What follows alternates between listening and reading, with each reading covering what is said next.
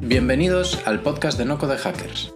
En este podcast vamos a conocer a la gente que está detrás de los proyectos de no code de la comunidad española y vamos a profundizar acerca de cuáles son los motivos que les llevan a utilizar este tipo de herramientas. Yo soy Alex y bienvenidos a No Code Hackers. Hoy tenemos la suerte de contar con Pau Alcalá, Licenciada en Ciencias de la Educación, Paula ha desarrollado la mayor parte de su carrera en el sector educativo, explorando especialmente los formatos online y actualmente siendo docente de nivel secundario. Sin embargo, hoy venimos a hablar de Palabra.io, una herramienta que te permite automatizar de manera ultra sencilla secuencias de emails, integrándose con la mayoría de servicios como Webflow, Zapier o MemberStack sin código. Bienvenida, Paula. Muchas gracias, Alex. Es un gusto estar acá. Igualmente. Primero, cuéntanos un poquito de ti, ¿no? ¿Cómo llegas hasta, hasta aquí? Eh, mi camino hacia tecnología fue mm, medio occidental, por así decirlo. En realidad, eh, salí de la facultad, en, universidad nunca se me ocurrió trabajar en tecnología como una opción eh, durante mi carrera, pero apenas me gradué. De hecho, Karen, mi co-founder, en esa época éramos compañeras de la facultad y me refirió a un trabajo en una empresa eh, que hacía enseñanza online eh, de programación. Y me, yo fui a la, fui a la, primera, a la primera entrevista que era para hacer la carrera de Full Stack Web Developer, querían hacerla de cero y tuve que googlear, o sea, eran cuatro palabras que no entendía, no sabía qué era Web Developer, Full Stack, cuál es la diferencia, nada, fue la primera vez que googleé algo de desarrollo en mi vida, y, pero entré y me sentí muy a gusto. Apenas entré como, entré enseñando, fue raro, eh, trabajando a par, eh, a la par con programadores, con, bueno, también toda el área, no solamente programadores que hacían el contenido para enseñar a programar, sino también eh, programadores que hacían la plataforma sobre la cual enseñábamos.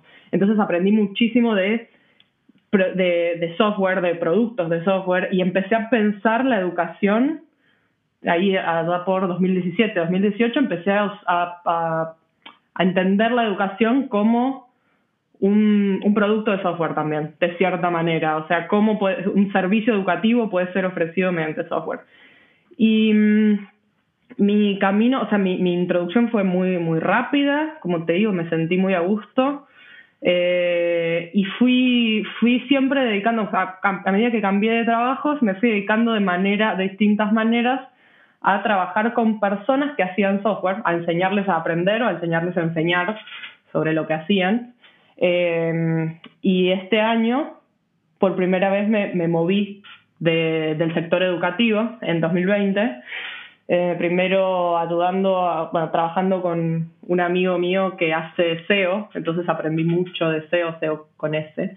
Eh, aprendí mucho eh, y aprendí también a trabajar en una agencia digital, que era algo que nunca había hecho. Y empecé en palabra también por como creo, o sea, creo que digo por accidente, pero son oportunidades que vi y me gustaron y tomé. Para empezar con palabra, en realidad eh, Karen, mi co-founder, fue quien empezó este proyecto en 2019. Eh, nosotras ya habíamos empezado a hacer alguna hacer alguna aplicación cortita, queríamos hacer alguna ah, chiquita, queríamos hacer una aplicación móvil para enseñar. En 2019 estuvimos pensando eso. No funcionó porque nada, una app educativa y que alguien pague por eso, te podrás imaginar que no, Complicado. no es muy fácil. eh, lo habíamos pensado para usarse mm. en aulas, además, o sea que las escuelas eran nuestros clientes. era medio complicado, pero aprendimos mucho. Eh, y como ya, ya veníamos hablando sobre, bueno, empezar un proyecto juntas.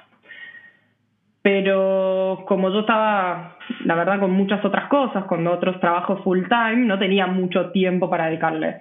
Eh, pero Karen decidió, creo que a principios de 2020, si no me equivoco, dejar su trabajo full time de desarrolladora para empezar este proyecto, esta herramienta de software. Eh, la venía haciendo, la venía armando, digamos, desde fines de 2019, y, iterando, testeando, pero se empezó a dedicar full time. Y lo que ella me había dicho es, cuando consiga financiamiento te invito, porque yo no podía, no tenía como ahorros como para vivir sin sueldo. Eh, y bueno, pasó eso, consiguió financiamiento y me dijo, eh, me, dijo, ¿te puedo llamar por teléfono? Eh, y era, no sé, mayo me parece, y me dijo, en julio empezamos una aceleradora. Este es el proyecto que estoy haciendo, porque yo no sabía mucho qué era palabras, sabía que estaba haciendo algo en mails, porque somos amigas, hablamos muy seguido, pero no, nunca había usado el producto, por ejemplo. Así que desde ahí fue un crash course en desarrollo de software, en marketing, en automatización y en la comunidad de no code en todo. Estuvo muy bueno igual. Logré hablar con personas muy, muy, muy interesantes. La comunidad No Code me encantó. Me di cuenta, de hecho, que yo era un poco de la comunidad No Code sin saberlo. O sea, había usado mucho Zapier, muchas conexiones de spreadsheets. Em, de hecho, en la escuela donde enseño, como usamos eh, Google Classroom, pero no me gusta, no me gusta como herramienta. Ahora la cambiaron bastante en 2020, pero el año pasado no me gustaba como herramienta y armé todas automatizaciones con Zapier y Google Spreadsheet para corregir. Entonces, un poco era no coder, sin saberlo. Estaba, sí, sí, sí. ¿Y, ¿Y, cómo son esos primeros días en el mundo de, del emprendimiento, ¿no? Cuando te dices, vale, me voy a dedicar a palabra. Eh, fue, mm, fue una locura. Fue, de hecho, em, hubo un momento en el que estaba haciendo todo a la vez, o sea que estaba dejando mi trabajo anterior, entrenando a quien me iba a, a suceder, digamos, y, y, empezando hablando mucho con Karen, leyendo mucho. Lo primero que hice, como mi primera tarea, fue usar la herramienta para para algo mío, como probar usar la herramienta. Y mm, estuvo muy bueno, a ella le servía mucho tener como una mirada nueva, fresca, con todo el feedback eh, que, que, tuviera para dar. Y a mí me sirvió para como eh, explorar todos los features. Estuve, creo que fue un domingo, en como cuatro horas haciendo todo lo que se podía, porque además no sabía que era Member Stack. Solo, solo conocía Zapier y Google Sheets. Entonces, googleando, haciéndome cuentas. Bubble todavía no logré eh, conectarlo por mi cuenta, eh, pero bueno, vi tutoriales. Y, y después fue, mm, fue, fue un camino como muy divertido, sigue siendo, muy divertido todo el tiempo, como me, me dio cierta motivación a empezar a trabajar, como trabajar es, es una montaña rusa de repente, es como todo muy, muy, muy divertido todo el tiempo, me despierto y quiero empezar a trabajar. Y así está también el lado malo, que es nunca frenar. O sea, pasé de... De hecho, vi un tweet hace poquito de alguien, no me acuerdo quién era, pero era alguien de la comunidad de No Code que decía, era en inglés, pero decía algo así como, qué bueno que puedo emprender mi propio negocio para trabajar 12 horas por día y salir de mi, de mi trabajo de 9 a 5. Eh, y real, fue así. Eh, y ahora estoy aprendiendo, o sea, desde ese momento hasta ahora vengo aprendiendo a em, como frenar, ¿no? Un poco también. Así, pero, pero está, es, increíble, lo que estoy aprendiendo en estos meses es impresionante. Qué interesante. Pues para quien no lo conozca, cuéntanos en dos minutos qué es Palabra. Palabra es hoy una herramienta para automatizar emails en base a acciones de usuarios. O sea, hay como un, segmento, una, un grupo de, mails que se, se, encuentran de muy, muchas maneras distintas, con muchos nombres distintos, pero se les llama triggers, o sea, que como algo los dispara o basado en eventos o basado en el comportamiento de usuarios. La lógica es, a partir de lo que las personas hacen en tu página web o en tu aplicación o en tu aplicación móvil, eh, que las acciones, los clics y los eventos de los usuarios disparen eh, secuencias de email cortas. Y lo que, lo que mejor describe para mí a palabra es integración rápida y fácil, porque si, si otras herramientas de automatización de emails, incluso las que tienen automatización por basada en eventos, todas dicen lo mismo, todas dicen que son fáciles.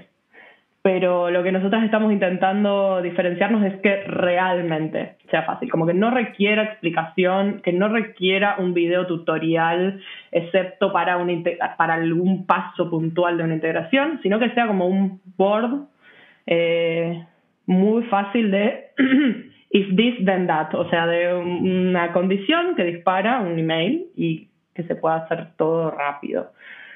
Eh, te digo, te, hago esta distinción de lo que es hoy, porque estamos empezando a, a hacer un proceso como de enfocarnos en la, una solución puntual, porque una herramienta de emails, de automatización de emails, puede resolver muchos problemas, pero a la vez no termina de resolver un problema puntual, porque no está pensado para algún problema puntual.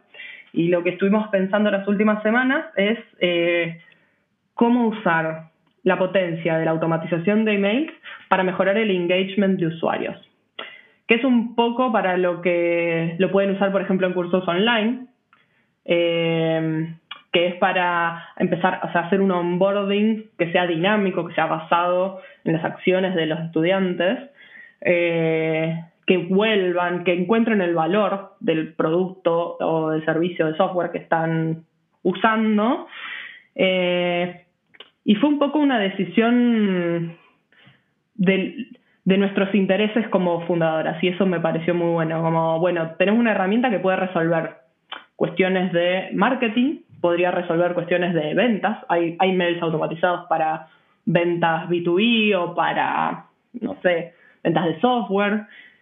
Y nosotros decimos, bueno, si tenemos que hacer foco para que sirva para resolver un problema puntual, hagamos foco en retention, en engagement, en una vez que las personas llegan, o sea, que estas empresas que nos usan, ya tienen usuarios que logren mostrarle a sus usuarios el valor rápidamente. Y eso me tiene enamorada ahora del producto. este, este es un nuevo cambio que hicimos. Totalmente, la fase de activación es una de esas que, más se, acaban olvidando, se acaban dejando y es una de las más importantes, ¿no? Porque una vez que captas a ese cliente, eh, primero tiene que comprender de manera unequívoca, que dice Luis Díaz del Dedo, el valor del producto, ¿no? Después ya veremos si le gusta o no, pero por lo menos que lo entienda. Exactamente. Me parece súper interesante, pero a mí me, interesa también qué os lleva a esa estética o esa, a esa UX, esa experiencia de, usuario, ¿no? Porque es muy similar a, Notion, ¿no? Recuerda un poquito al estilo de, Notion, un, un Kanban, básicamente. ¿Por qué? Un, un usuario con el que hablé me dijo, es como si Notion y Trello tuvieran un bebé. Eh, y en realidad viene la simpleza y, bueno, Notion viene de, porque nos encanta usar Notion, nos parece que resuelve muy bien esta como limpieza visual y que solamente te permita hacer lo que está pensado para hacer y no agregue em, demasiadas opciones, como que no ensucie el, flow con mucha información. Eh, y en realidad vino esta idea de, de board de Trello, vino, estaba antes de que yo llegue y vino de una conversación entre Karen, mi co-founder, y su novia, en el que estaban pensando cómo hacer, cómo hacer una secuencia de if this and that que cualquier persona entienda. Y la novia de Karen es psicóloga, no es, no, no, sabe nada de programación no, ni de software. Eh, y dijo, ¿por qué no Trello? Que Trello lo sabe usar cualquier persona, como incluso quienes no vienen de software eh, lo entienden, se entiende la, lógica. Entonces de ahí surgió la idea eh, y lo que sí estamos como, sí tomamos como identidad del producto es esa como simpleza y eh, que sea limpio visualmente el producto. Eso es lo que vamos a, mantener. No te aseguro que se siga viendo como Notion, cuando, porque hasta ahora el diseño viene siendo de las mismas de Karen, que es quien, es, quien lo desarrolló, eh, pero estamos por empezar a trabajar con una diseñadora. Eh, no sabemos si va a ser igual que Notion, pero sí sabemos que va a seguir siendo eh, limpio, simple. Muy bien. ¿Y, de dónde viene el nombre? Palabra viene porque, por buscar una, una manera como en la unidad mínima de la comunicación. De hecho, si te fijas, nuestros mails son textos, son solo palabras. Eh, porque la visión original es, imagínate si las casillas de emails, o sea, si lo que vos recibís como persona, como usuario, fueran solo los mails que querés recibir, no más spam. Entonces, si no tenés más spam, eh, lo que recibís, la información que recibís son palabras, son, es información, eh, y lo buscamos así. Igual, eh, ahora que estamos hablando con la, como que ahora que nuestros consumidores son estadounidenses, que la aceleradora y nuestros inversores o potenciales inversores son estadounidenses, nos pasa que les recuesta pronunciar palabras. O sea, tiene sentido para quienes hablan en español porque es una palabra que existe, pero si no, si no la conoces o si no sabes español, eh, cuesta, cuesta, cuesta pronunciarla. Así que estamos viendo. Probablemente lo mantengamos por un tiempo, pero tal vez cambie. Es un nombre muy, muy interesante. A mí me, interesa también saber por qué continuáis eh, enfocándoos a esa gente que no tiene conocimientos técnicos, ¿no? ¿Por qué creéis que es importante que alguien que no tenga conocimientos técnicos pueda usar palabra? Buena pregunta. Eh, para nosotras va del lado de la democratización un poco. O sea, hubo un momento muy, muy largo en el que las únicas personas que podían usar software, incluso en el nacimiento de los emails, las únicas personas que podían manipular emails eran desarrolladores, desarrolladoras. Eran personas que tenían mucho conocimiento técnico. Ahora cada vez más, o sea, cada vez menos en realidad es necesario tener años de formación y experiencia o conocimiento técnico muy profundo para poder resolver problemas. Y lo que queremos es que nos puedan usar personas que quieren resolver problemas. La mayor parte de las personas no saben programar, no han trabajado en software eh, y queremos darles como empoderar en cierta manera o potenciar a estas personas. Por eso eso es lo que nos encanta de la comunidad no code, es resolver un problema y encontrar cómo, pensar primero qué quiero hacer y encontrar cómo hacerlo con las herramientas que tenemos, que, hay disponibles. Y eso, eso queremos mantener, que cualquier persona nos pueda usar y que no necesite un curso para empezar a usarla. Eh, que la curva de aprendizaje sea lo más eh, cortita y menos empinada posible. Sí, creo que es interesante, pero ahí tu background de educación no te lleva a querer estar haciendo continuamente artículos o explicando cómo funciona. ¿Cómo resolvéis esa, esa pequeña información que, aunque sea súper sencilla, a veces hay que dar? Mm, buena pregunta. En realidad no soy la única que tiene un background de educación. Karen, mi co-founder, también. O sea, estudiamos lo mismo, estudiamos licenciatura en educación las dos. Y pensamos en la educación, me parece como un generar un generar un contexto o un entorno amable para que las personas puedan aprender rápido por su cuenta. Como no pensamos en la educación o al, no, no, sí, no pensamos en la educación como algo guiado, que, que necesitas necesariamente a alguien que te enseñe, que te lleve, sino como algo que se tienen que dar las condiciones para que suceda. Entonces intentamos, de hecho, explicar lo menos posible. Eh, que sea lo más, nuestro ideal es que no requiera explicaciones, que, que pueda, puede requerir como algún nivel más avanzado para un caso de uso puntual, pero que la funcionalidad mínima eh, sea lo suficientemente obvia y simple para poder, eh, para poder usarse sin requerir explicación. Y esto también, esto traemos mucho de nuestro background de educación, es hacer que las cosas difíciles sean fáciles, lo más fácil posible. Eh, no más, hacer como los flows complejos que sean lo más simple posible. Llevar como a la esencia del, de la tarea o del, del flow del usuario eh, para no generarle trabas, básicamente. Lo vemos así. Muy bien. ¿Y, cómo os ha ayudado esta comunidad no-code? ¿no? Desde que descubriste que existía la palabra no-code, aunque quizás a mí me pasó muy similar, ¿no? que ya lo utilizabas pero no le dabas nombre. ¿En qué os ha ayudado a impulsar el proyecto? Uf, en qué no. Em, en un principio me ayudó a entender eh, qué problemas estaban teniendo las personas que nos usaban, porque algo hermoso que tiene la comunidad no code es cómo o sea, que la mayor cantidad de interacciones, o al menos lo que vi entre personas no code, es para ayudarse a resolver algo. Es como, che, tengo este problema, eh, estoy tratando de crear algo en Webflow y no sé cómo, y le responden. Hay un hilo de respuestas eh, con posibles soluciones. Y eso me parece hermoso, como puede entender qué problemas están teniendo, eh, dónde, dónde se repiten, o sea, en qué qué áreas se repiten más estas dificultades, si es alguna herramienta.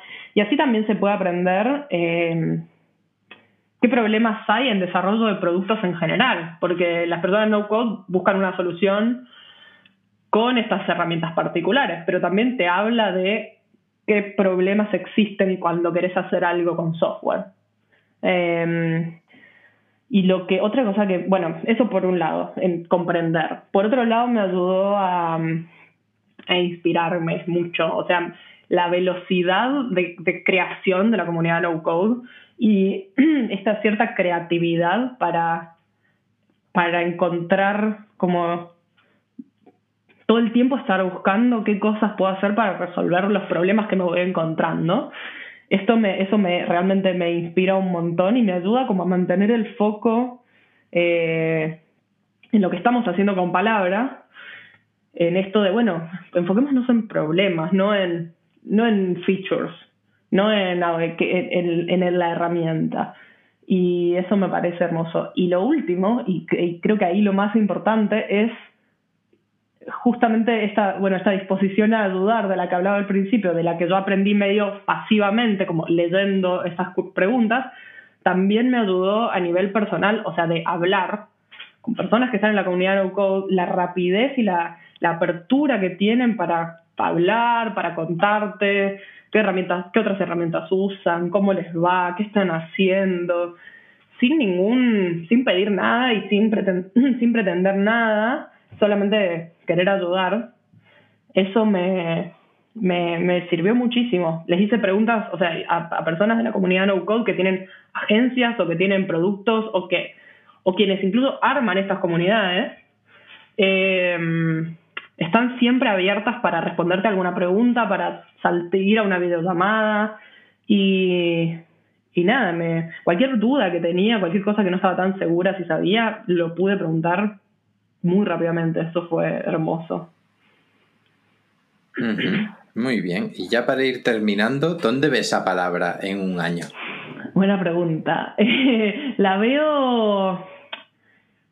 La veo en resolviendo el problema, o sea, resolviéndole a las personas el problema de engagement de sus usuarios. O sea, la veo sirviendo más para SaaS, o sea, para software que para productos físicos, al menos por el momento, pero me imagino que sea lo que las personas piensan cuando dicen, bueno, para conseguir usuarios voy a usar Blast, cualquier otra cosa, estas herramientas, estas estrategias, y una vez que los tenga, voy a usar palabras para entenderlos y ayudarles a, que entiendan mi valor. Eh, ese es el sueño. Perfecto, muy bien. Pues la última pregunta que se la hago a todo el mundo es, ¿a quién crees que deberíamos invitar a este podcast? Uy, a ver, ¿a quién? Que hable en español, además es difícil, ¿no? Em, yo creo que Invitaría a alguien que esté haciendo una herramienta no code. No sé si hay alguien que hable en español que esté haciendo una herramienta no code. Eh, por ejemplo, conocí al, founder de V1, no sé si conoces. Él es de Estados Unidos igual. Eh, pero él es como que lo que me parece increíble de, de, de quien crea estas herramientas es que están intentando hacer, tipo, llevar al alcance de cualquier persona el desarrollo de software. Y eso me parece alucinante. Eh, así que voy a, voy a investigar. Si hay alguien que esté haciendo esto y hable en español, te paso el contacto. Perfecto.